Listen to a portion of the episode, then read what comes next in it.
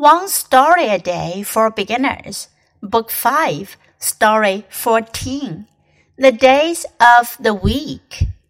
Joe is learning the days of the week Monday, Tuesday, Wednesday, Thursday, Friday, Saturday, and Sunday. She chants with her dad on the way to daycare. Dad tells her that Monday to Friday are weekdays.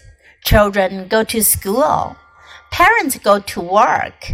But Saturday and Sunday are the weekend days. At the end of the week, it's time to rest and play. Hooray! The weekend is on the way. 今天的故事讲的是 the days of the week，一个星期的日子，也就是星期星期的日子。 Joe is learning the days of the week. 吉尔正在学一个星期里所有的日子。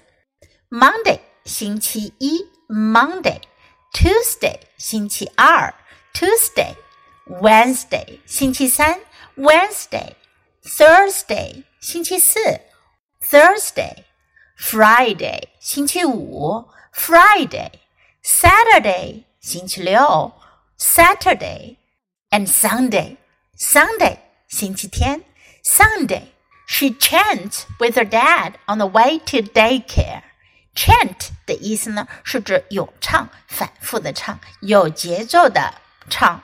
英文中有《The Days of the Week》这样一首童谣，不过这首童谣呢是从 Sunday 开始的，Sunday、Monday、Tuesday、Wednesday、Thursday、Friday、Saturday。 有的日历呢是从星期一开始，是从星期天开始一周的。吉尔呢在去 daycare 日托中心的路上呢，和爸爸一起反复的唱着。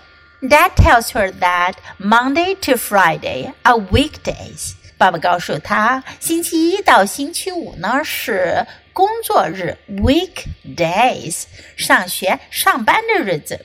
Children go to school，孩子们去上学；parents go to work，父母们去上班。But Saturday and Sunday are the weekend days。不过呢，星期六和星期天呢是周末的日子，weekend 周末。At the end of the week，在一周的结束的时候，末尾的时候。 It's time to rest and play，就是休息和玩耍的时候啦。Hooray！这是一个感叹词，表示好极了，好啊！Hooray！太棒了。The weekend is on the way，周末就要来了。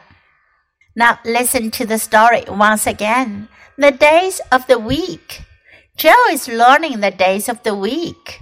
Monday, Tuesday, Wednesday, Thursday, Friday, Saturday, and Sunday. She chants with her dad on the way to daycare. Dad tells her that Monday to Friday are weekdays.